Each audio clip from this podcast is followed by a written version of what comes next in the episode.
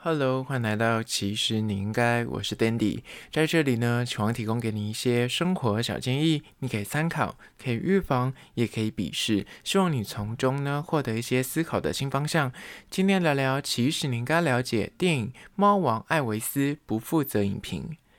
今天要来聊一部就是最近上架的，算是自传式电影，叫做《猫王艾维斯》。他的电影名字就已经破题了，就是在讲说美国的摇滚巨星猫王，然后 Presley。那他到底好不好看呢？今天来好好聊聊这个主题。但是在实际的进入主题之前呢，来分享一间位于公馆，去公馆一定要喝的一款饮品，叫做肯丁蛋蛋端奶。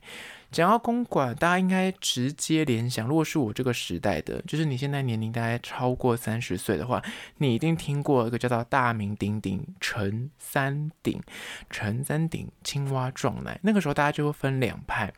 青蛙撞奶陈三鼎那边就是一定要排队，它是个小摊贩。那后面有一间比较大间的，叫做肯丁蛋蛋端奶。那因为我本身念世新大学，我们就是大学很常会去公馆，那懒得排队，因为很多观光客一定会去排陈三鼎。但是两个喝起来，就我个人而言呢，我个人觉得真的是一模一样。那之前。陈三鼎在疫情期间啊，就是倒店或重新装潢，现在已经改名为叫做莫潮青蛙撞奶。所以你现在去公馆，你打陈三鼎，他现在跳出来就是之前是歇业状况，然后现在改名叫做莫潮青蛙撞奶。那老字号的肯丁蛋蛋端奶，直至今日还是有在营业，然后它应该是已经开了十几年吧。我大学时候它就存在了。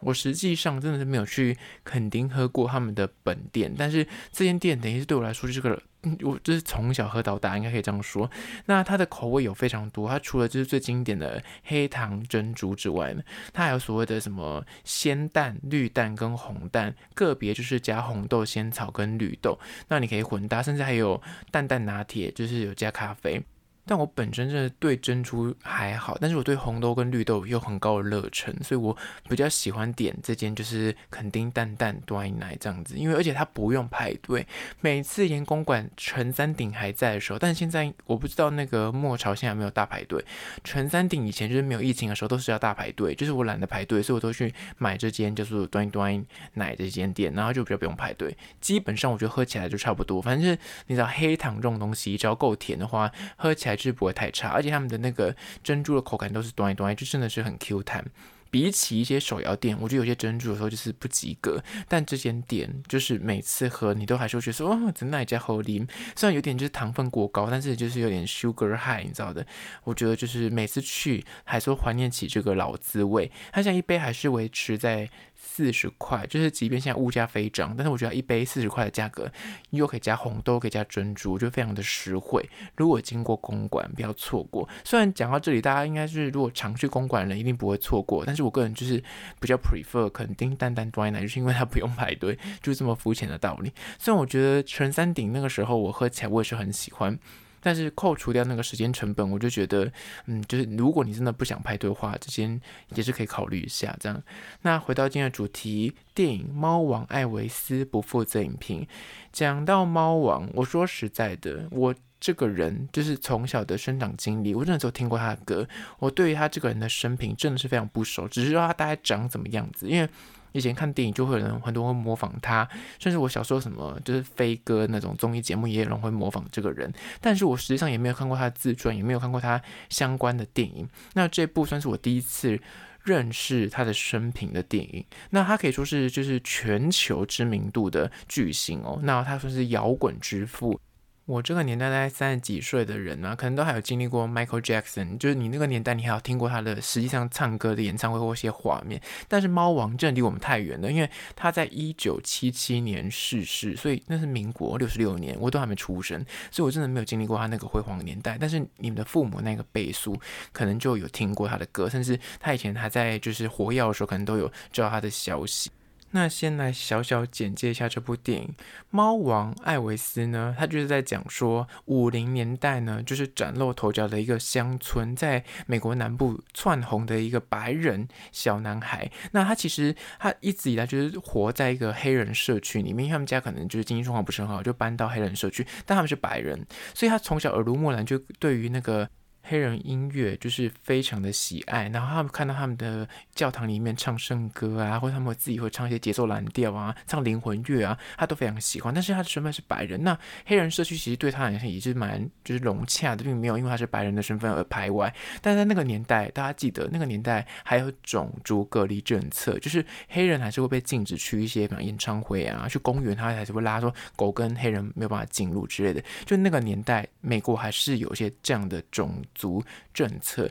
所以呢，他那个年代出来的时候，他当初的歌声在那个 radio 就是广播放送的时候，大家听第一次听他都以为说他是黑人音乐，而且他的音乐作品本来是在一个等于是全黑人的唱片公司里面。把他签下来发专辑，但是大家听到他的歌很喜欢，大家都把以为是黑人唱的，但后来才知道说，啊，他是个白人，然后就有一个经纪人就觉得，哎，有利可图哦，因为他既有那个黑人的那个灵魂的那种，你知道，很很热情啊，很奔放，然后可以唱出自己内心的感受的那个唱腔，但是他却是白人，所以在那个年代，他等于是有别于黑人的一些专辑，就是没有办法上电视啊，你如果是黑人歌手，你可能就会。备受打压，但是他是白人的身份，所以他等于是可以跳脱出那个框架，他可以去上节目啊，他可以上呃出专辑啊这样子，所以这个经纪人就看中这个点，就等于把他推到台前去，就想一些办法让他去参加很多的演唱会拼盘。他本来只是那种开场的小咖歌手，然后让他训练，但是因为他魅力很强，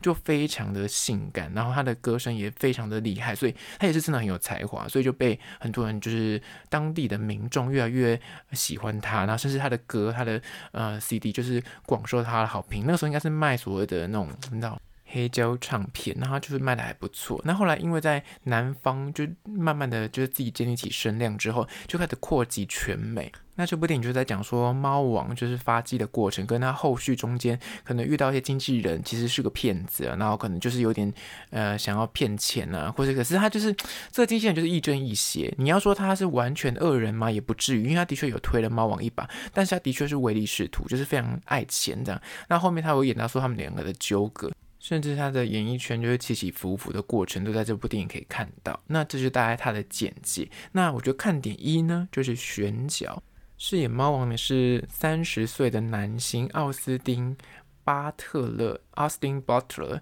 然后他呢，其实说实在的，他的作品之前有什么《错位青春》、《凯莉日记》、《从前有个好莱坞》，都不算是让我印象特别深刻，就知道说哦，这个演员的长相，但是也不会去记他的名字。那他在这个等于是他第一次跃升一线的电影呢，他击败了那个一世代的哈利。还有之前传出性侵疑云的安索艾格特，他就是演 Baby Driver，Baby Driver 嘛，Baby Driver 那一个电影的男主角，他长得还蛮像猫王的。那另外一个是最近大家应该非常熟悉的，就是演捍卫战士，演跟汤姆克鲁斯有很多对手戏的那个呆头鹅角色，叫做 Miles。Teller，那迈尔斯呢？他之前有一部就是《晋级的鼓手》，也是因为这部片而大红。那这几个角色当初都在竞争猫王，后来由这个就是奥斯汀拿下这个角色，大家就很惊讶，想说其他几个真的跟猫王长得蛮像，而且都也算是实力派，最近也都很多大片。那他拿下，其实我当初看到这个新闻还没开拍的时候，就是有传出消息的时候，我就看到哎，这个人拿到猫王的角色，但我我就去查一下猫王长得怎么样，这两个长超不像的啊，因为这个奥斯汀呢，他。他其实眼距很近，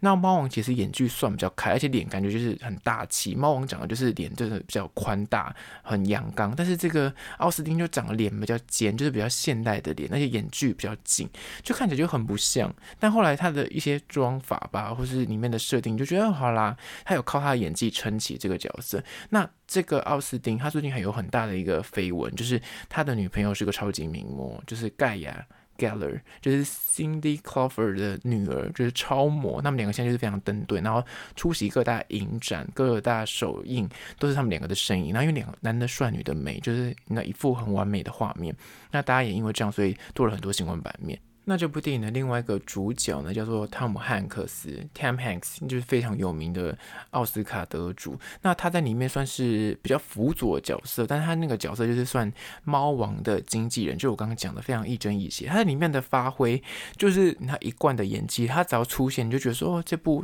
片稳的，就是你，你看他演戏就是非常的享受，不会有太大的压力，因为他就是非常的到位。然后加上他里面的妆发，跟他年龄也到了，所以演那个角色就是如鱼得水，就觉得这个角色对他来说没有那么难。但是实际上里面的那个层次是蛮复杂，因为他要演的像人家父亲，又像是他的朋友，但同时间他又非常的市侩，很伤人，很就是有点像诈骗的气味。所以我觉得汤姆汉克斯在里面的。的诠释也是非常好了，但我觉得这个男主角三十岁的这个奥斯汀有让我吓到。我在进戏院看之前，因为我真的对他就是没有很多的呃认识，然后加上他长相跟猫王真的很不像，加上这个角色就是你知道猫王还就是很浮夸，他在唱歌啊，然后他的。肢体动作都非常有特色，那要揣摩他的话，除非你本身要很有魅力，或是你本身就是要很敢演，不然就会尴尬掉。但这个男主角演的，我觉得完全没有尴尬掉，在里面诠释对嘴什么之类，就哇很到位，就是让我有意外到。那是第一个看点，就是选角选的不错。第二个是猫王的一生，就是这部电影就是真的很完整在讲述猫王这个巨星他一生到底是怎么起机的，怎么发迹的，然后中间啊、就是起起伏伏的过程。那我们真的我真的没有看过他的传记，真的对这个艺人不是很了解。那我刚刚讲了嘛，他才活了四十二岁，中间等于是起伏了好几次，他中间还有一度就是因为他太舞姿太性感。跟他的歌声，因为他歌声就是很像黑人的那种灵魂乐，那在那个年代是被禁止的，因为大家会觉得说他在倡议，在提倡黑人文化。嗯，大家很难想象，在那个年代是黑白，就是种族政策还很严格的时候，就是没有办法互相就是交流，文化上面白人还是会去压抑黑人的文化这样子。那那时候还演到马丁路德被枪杀这样子，中间有很多演到那个年代的故事。你想说哇，这是历史诶，但是他是在经历那个历史年代的艺人。那他从小在黑人社区长大嘛，所以他等于耳濡目染，很喜欢黑人音乐，然后他的舞姿。说实在，没有看这部片之前，我真的不知道他的。成名是因为他的舞姿很性感，因为他就会抖他的脚，胯部的部分就是那很多镜头都是锁在他那个胯下的部分抖动。然后在那个年代非常保守，他这样的舞姿会煽动很多女生会觉得哇很性感，甚至会为他忍不住尖叫出来。现在看来你就觉得说拜托那个 BTS 我是很团团跳的更夸张，但在大家看起来就哇现在很性感，是那样的夸张才叫性感。但在那个年代那样的舞姿已经非常的过分，甚至会被抓去关。你没有听错，那个年代的警察和那年代的一些政治人物会觉得说他这样已经有在煽动一些性意意味，甚至他因为有黑人的唱腔，所以就压抑他不让他上节目，或是要求他穿着，要求他的舞姿不能够抖动他的身体，这样就很夸张。然后后来因为这样子，他经纪人就想了个办法，让他稍微沉寂一下，然后为了压抑这些保守派的声音，就叫他去德国，因为那时候刚好在打仗，叫他去服兵役，服两年兵役这样。然后后来。服完兵役回美国之后，等于是他服完兵役之后，大家有点淡忘掉那个之前的事件。他等于回归之后，又用了演员这个角色去演了很多电影，然后又又翻红了一次。那后续电影也演到说，哦，其实他大家都知道说他是个国际巨星，但事实上他其实被他经纪人冲康，因为他经纪人其实是个骗子，他没有。身份就是他们有一个真实的护照啊，也没有真正的身份，等于是未知，所以他没有办法出国。那那时候很多国外的邀约都寄给这个经纪人，经纪人都回绝掉。但其实猫王有个很大的心愿，他是想要到日本啊，想要到别的国家去国际巡演，但是因为。这个经纪人很聪明的是，他就是用尽各种方法，就让他留在美国本土里面去巡演就好，不让他出国。用尽什么保安全身份啊，或是保全很难请啦、啊，什么的，或者他就帮他那个在 Vegas 那边找到有长期住住点，在一个饭店里面，然后就可长期唱，然后。那个费用很高，而且场地也不错，所以猫王就觉得说，你现在不错，可以试试看，就无限期的延他那个国际巡演的时程。那后来也因为这样子哦，他好像就没有唱成功，他国际就是唱不了，因为他就是用尽各种方法、各种手段，就是强迫啊、利诱加威胁，然后这样他又遇到个他爸爸会扯他后腿，猫王的爸爸就是。可能就是耳根子很软，而且就是欺善怕恶，所以就是硬不起来。所以后来就是因为这样子，猫王这辈子好像都没有到国际去表演过，就很可惜。那就是这部电影就是很完整去交代猫王的发迹之路，然后中间起起伏伏的演艺事业，这样，那我觉得诶蛮值得一看的，因为你可以看那个剧情是怎么样，诶盛开，然后后面又又遇到怎样的困境，那就跟一般人一样。接下来第三个看点呢，就是音乐这件事情。说实在的，我们那个年代，我有听过，就是你在看综艺节目啊，或是看一些什么 MTV 啊广播，都会播到，有时候都播猫王的歌。但我们那年真的不会有人特别去查猫王的歌的歌词，但你就一定听过，你就一定会记起它的旋律，就什么 Hand Dogs 啊，Can't Help Falling in Love 啊，Love Me Tender，Love Me Tender。我刚就是认真再去搜寻一下这首歌，我才知道说，因为我国小有。就是国小的课本有教过这首歌，Love Me Tender。你现在听这个那名字，你敢说什么歌？但是他觉得是什么咪瑞哆瑞咪咪咪咪咪瑞，就那个音乐课他会叫你就是吹直笛，一定会吹这首歌。但 actually 我忘记那个当初在音乐课里面这首歌的名字是什么，但是它的就是英文歌曲名字叫做 Love Me Tender，我很意外。然后还有什么 Jailhouse Rock，就这几首几首歌都非常有名，只要在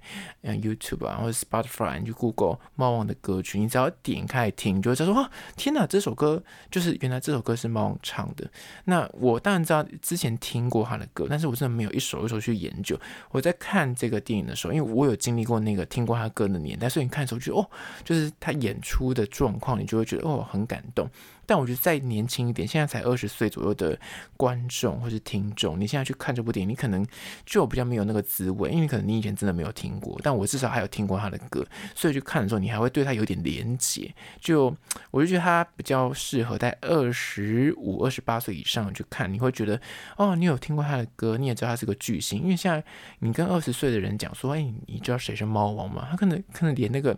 影子，连那个画面都没有办法去想象。但是我们那个年代。可能很多戏剧作品会有猫王的印象，或是他甚至会提到他，或者很多艺人也会说他的偶像是他，所以我都多少还是会影响。现在第四个看点就是拉斯维加斯驻场这件事情。我们那个年代就是知道说拉斯维加斯有个常年驻场的一个场地，能够到那边办演唱会，觉得是大咖中的大咖。就我的有印象以来，我记得布兰妮前几年有在那边办，然后还有席琳迪翁，还有呃玛丽亚凯莉演唱也有，Katy Perry 演唱也有，就这几个都是曾经在那边长期驻场，就是他可能每个礼拜都会有演出，然后固定在那边会出现，然后很多人就为了看这个秀飞到。拉斯维加斯能去消费或者住在那个饭店，所以等于是它是一个呃行销观光的一个模式，然后会高额的一次的唱酬都是上亿元的。那等于猫王等于是开启那个的先河，他当初在那边一唱唱了五年，他等于每年都会回去那边唱，然后都为期可能像他一第一次唱是六个礼拜，就六周，所以就知道那个。排场啊，或者整个演出是。很精致，而且是。砸重金在在那邀各级的嗯厉害的音乐人到那边去定点驻点在那边演出，所以等于是。看这个你也会知道说一些演艺圈的一些背后的操作模式也是。蛮好看点的。整部电影长达两个半小时，但我个人看我是。觉得没有到拖戏啊，我看的是。觉得很开心，就没有觉得哦有丝毫让我觉得哦不耐烦，拿起手机滑手机不至于。但是。我觉得你真的是。要喜欢就是。这种呃音乐。自传电影的人再去看，如果你对这种呃歌手，或者你对这个巨星你完全没有想法的话，你你根本不想认识他，或是你对他完全没概念的话，你可能就可以 pass 掉。但如果你知道谁是猫王，那你也对这种就是这种歌什么类似那种一个巨星的诞生这种片子，就是他演一个巨星的呃什么盛开跟陨落，你有兴趣的话，那这部片你可以看一下。再次推荐给你，这部叫做《猫王艾维斯》。那关于今天的介绍，你有任何意见和看法，想要分享的话呢？不管此刻你收听的是哪个平台，快去按赞订阅。如果你是厂商的话呢，在资讯栏我有信箱，或是你可以加我 IG 私讯跟我联系。最后关于说，如果是用 Spotify 或是用 Apple Podcast 收听的朋友呢，快去按下五星的评价，写下你意见、你的看法、你的疑难杂症，我都会去看哦。好了，就是今天的，其实你应该下次见喽。